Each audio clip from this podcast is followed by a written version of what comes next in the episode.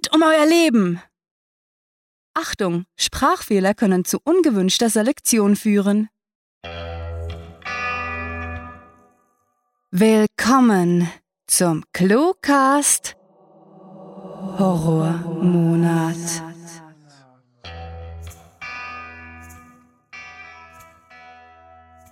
Wir schlitzen, ritzen, schwitzen, flitzen emsig durch den Monat der tausend Schrecken und hoffen, ihr habt genauso viel Freude dabei wie wir. Die eher zartbeseiteten unter euch möchten wir gerne auf unsere weiten, ja unendlichen Archive verweisen, in der manche Storyleiche vor sich hindümpelt, zerfressen von wie auch immer. Wir wünschen euch jetzt erstmal gut Morden mit den Podcast-hörenden Horden und wie immer viel Spaß mit der Kurzgeschichte.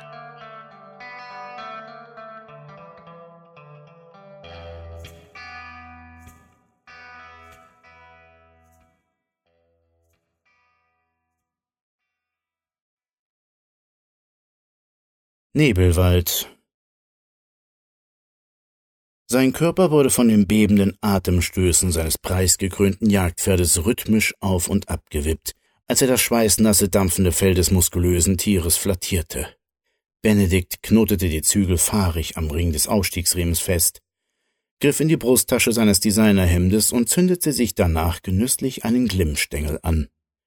Die Sonne war bereits vor Stunden hinter den Baumwipfeln verschwunden, und das Mondlicht, das durch trübe Nebelschwaben sickerte, verlieh dem Wald eine märchenhafte Stimmung, die beinahe über die unangenehme Kälte hinwegtäuschen mochte. Es war eine seltsame und lange Geschichte, wie er als Sohn eines armen Handwerkers hier gelandet war, und es verging kein einziger Tag, an dem Benedikt nicht mit Stolz in den Spiegel gesehen hätte. Er hatte eine einfache Gesellenausbildung abgeschlossen und war danach, wie es von ihm erwartet worden war, auf seine Wanderjahre gegangen. Das ganze Land hatte er bereist, bis er sich irgendwann in einem gemütlichen Dorf im hohen Norden niedergelassen hatte, da er dort eine kleine Zimmerei übernehmen konnte. Damals waren seine Träume noch klein gewesen. Er war ein guter, aufrichtiger Mann gewesen, und er war überglücklich, dass er seinen Betrieb mehr oder minder unbeschadet durch die Zeit der Inflation hatte manövrieren können. Seine damalige Freundin Gertrude der heimliche Grund, warum er sich für die Betriebsübernahme entschieden hatte, krönte ihn im Scherz an einem Sonntagnachmittag, nachdem er die Jahresbilanz freudig abgeschlossen hatte, mit dem Kapitänstitel, ein Spitzname, den er noch heute trug. Doch seit diesen harmonischen, einfachen Tagen hatte sich vieles geändert, und seit Benedikts Karriere abgehoben hatte, wollte er sich nicht mehr mit kleinen Träumereien zufrieden geben müssen. Und so kam es, dass er sich, kaum lag seine erste Million auf der Bank, immer mehr in die Geschäftemacherei verliebt hatte und schlussendlich mit Hilfe einer schwedischen Idee, Laminat als Fußbodenbelag zu benutzen, zum selbstgerechten Milliardär wurde. Kurz darauf verließ er seine Freundin, die ihn in seinen Werdegang stets unterstützt hatte, denn genauso wie er auf ein Rassepferd bestand, wollte er auch eine vorzeigbare Ehefrau an seiner Seite wissen selbst wenn dies bedeutete, dass er unerhörte Summen für Handtaschen, Schuhe und sonstigen Weiberkram ausgeben musste. Benedikt erschrak etwas, als ein Reittier begann aufgeregt im losen Waldboden zu scharren, und er griff instinktiv nach den feuchtklebrigen Zügeln. Nun hör schon auf, du Esel! schnauzte er seine Kapitalinvestition ungeduldig an, und kurz darauf schnippte er seine halb aufgerauchte Zigarette spielerisch zielend gegen eine der Baumsilhouetten, die durch den Dunstschwaden schimmerten. Etwas ungelenk zog er sich seinen steifen Wachsmantel, auf dessen Revers das Logo eines Fuchsjagdvereins aufgestickt war, über und trieb dann den nussbraun irischen Hunter mit einem unsanften Tritt in die Flanken an. Schon bald würde der Mond seine höchste Position am Nachthimmel finden, und das Licht würde ausreichen, um die Jagd endlich erfolgreich beenden zu können. Als Reiter fühlte sich Benedikt in seinen Machtfantasien bestätigt konnte er doch ein kräftiges Biest kontrollieren und deshalb hätte er den Sattel am liebsten nie verlassen. Ein wunderbares Gefühl, das ihn im alltäglichen Berufsleben allmählich zu entgleiten drohte, denn die Stimmen wurden nicht leiser, die seinen mentalen Zerfall predigten. Er wäre nicht mehr in der Lage, den Konzern zu leiten, würde wohl als Urgestein bald in der Senilität ersaufen, wie ein Wurf junger Katzen im Jutesack, und sei ohnehin nur noch eine reine Werbefigur, die mit der Hektik der Moderne nicht zurechtkomme. Benedikt aber war sich sicher, dass diese Jünglinge keine Ahnung vom Geschäft hatten. Schließlich war es ihm und seiner Risikofreudigkeit, seiner Genialität zu verdanken, dass sein einst mickriger Dorfbetrieb zu einer Geldmaschine herangewachsen war. Diese Undankbarkeit brachte ihn dermaßen zur Weißglut, dass er vorgestern den gesamten Unternehmensvorstand aus dem Konferenzraum gejagt hatte, nachdem diese ihm wegen einiger lächerlicher rote Zahlen dazu bringen wollte, die Entscheidungsgewalt über die Asiengeschäfte abzugeben. Als Kapitän konnte er Meuterei nicht dulden. Er schwankte etwas, als ein dummes Pferd über etwas stolperte, das er im dunklen Graublau des Nebels nicht erkennen konnte, und musste seine Hornbrille wieder gerade rücken, bevor er die weich gezeichnete Umgebung wieder einigermaßen erkennen konnte. Es fiel ihm schwer, sich zu erinnern, wie lange er nun schon durch den Wald trabte. Erst recht, wie lange es her war, dass er seine Beute zum letzten Mal gesichtet hatte, nachdem er sie bei der Hütte ausgesetzt hatte. Aber er blieb dennoch zuversichtlich, so er es immer tat. Bald schon würde er nicht nur sich selbst, sondern auch allen anderen endgültig beweisen, dass sein Blick stets in die Zukunft gerichtet war und dass er sich auch auf seine alten Tage hin nicht mit kleinen Träumereien zufrieden geben würde. Für ihn war Großartiges vorbestimmt. Doch auch wenn Benedikt es nie zugegeben hätte, so zweifelte er hin und wieder in stillen Momenten an seinen Entscheidungen, und wenn immer das geschah, ärgerte er sich über sich selbst und seit kurzem schwoll sein Ärger zu rasender Wut. Er war ein Selfmade-Milliardär, eine Koryphäe, der Kapitän seines Lebens, und er wollte es nicht dulden, dass dieses Hochgefühl von wehmütigen, nostalgischen Schwärmereien geschmälert wurde. Also blieb ihm nichts anderes übrig, und das wusste er genau, als sich seiner größten Angst zu stellen und die Frage zu beantworten, die wie ein Damoklesschwert über ihm hing. Hätte ich meine Eitelkeit vergessen und bei Gertrude bleiben sollen? Gertrude, die immer so liebenswürdig war, die ihn jeden Morgen mit einem Lächeln bezauberte und deren geduldiges und kluges Wesen sie stärker und ausdauernder machte als jedes Pferd, das er sich hätte kaufen können. Er hörte, wie in der Ferne ein Motor aufheulte, und kurz darauf brachen Lichtsäulen durch das Dickicht, die sich langsam in Bewegung setzten und den Wald unwirklich verzerrten.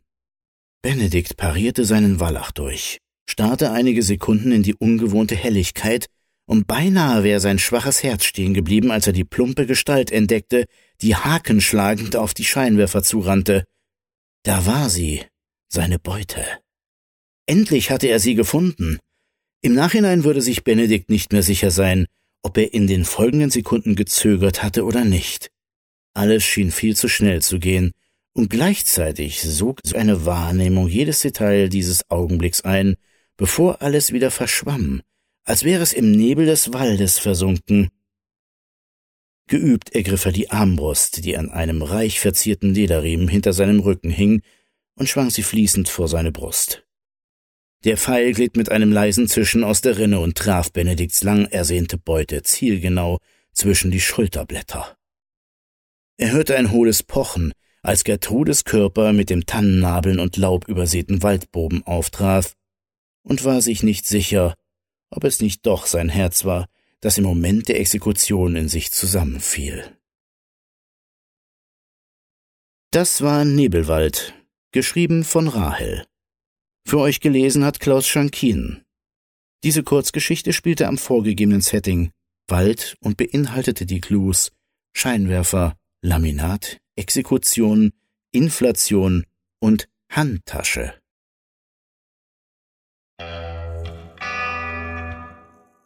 Die Blätter fallen, die Zombies krallen und es wird immer, ihr ahnt es, schlimmer.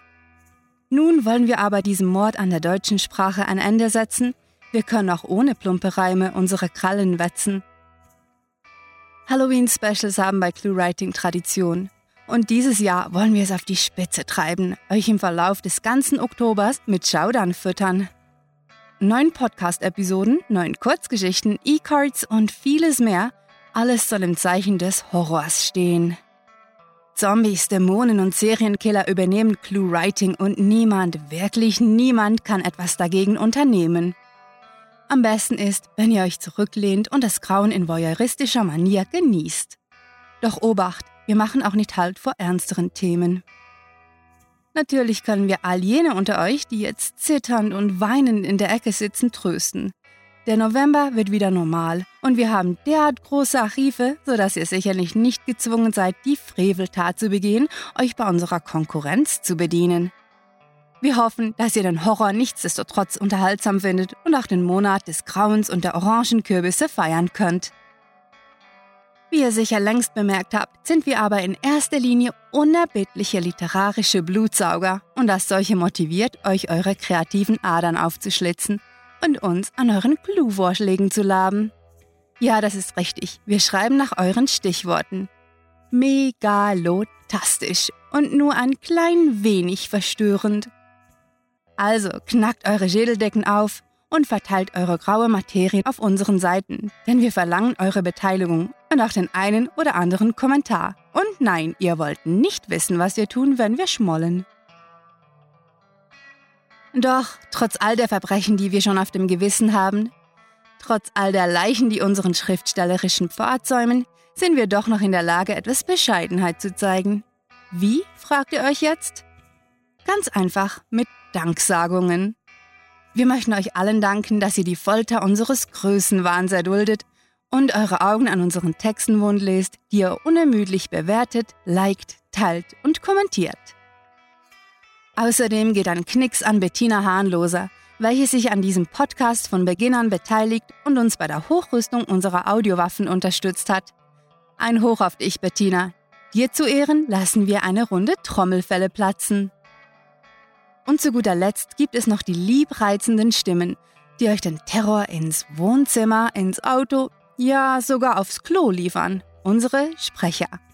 Während ihr euch in der Badewanne zurücklehnt und zitternd darauf wartet, wie viele Charaktere wir dieses Mal abschlachten, leisten sie volle Arbeit.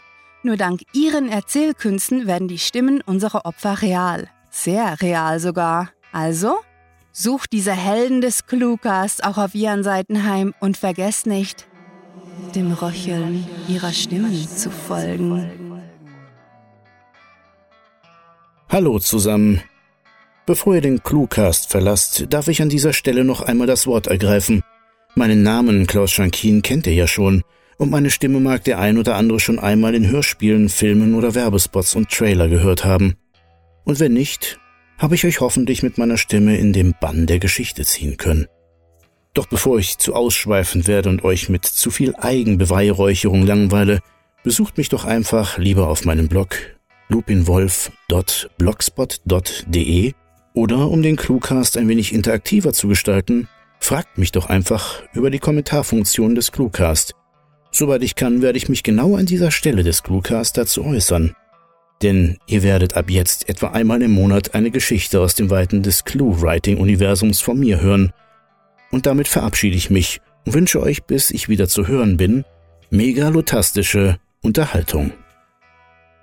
Nein, der Schrecken macht auch vor unseren Social-Media-Kanälen nicht Halt. Wir haben eure Gesichter abgeschält und ins Buch geklebt, den Vogel abgeschossen, Hörer in den Tumblr gesteckt, unsere Mindfucks auf Instagram plakatiert. Ihr begreift, worauf wir hinaus wollen. Zudem könnt ihr euch auf YouTube unseren laufenden Hauszombie ansehen. Es stimmt, ich habe einen Zombie animiert. einen Zombie animiert. Animiert einen Zombie animiert? Niemand? Wirklich? Okay.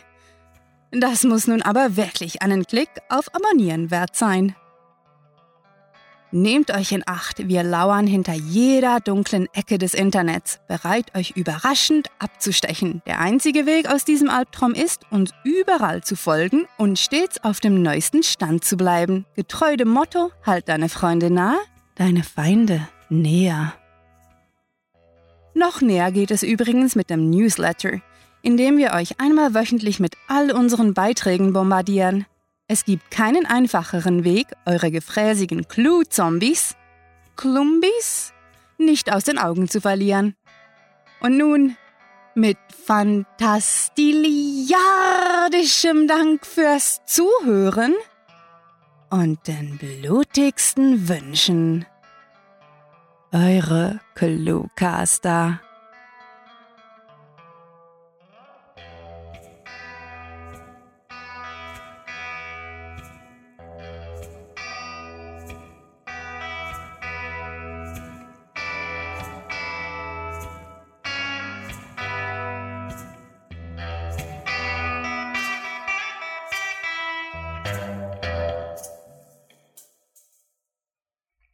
Logik. Nicht immer inbegriffen.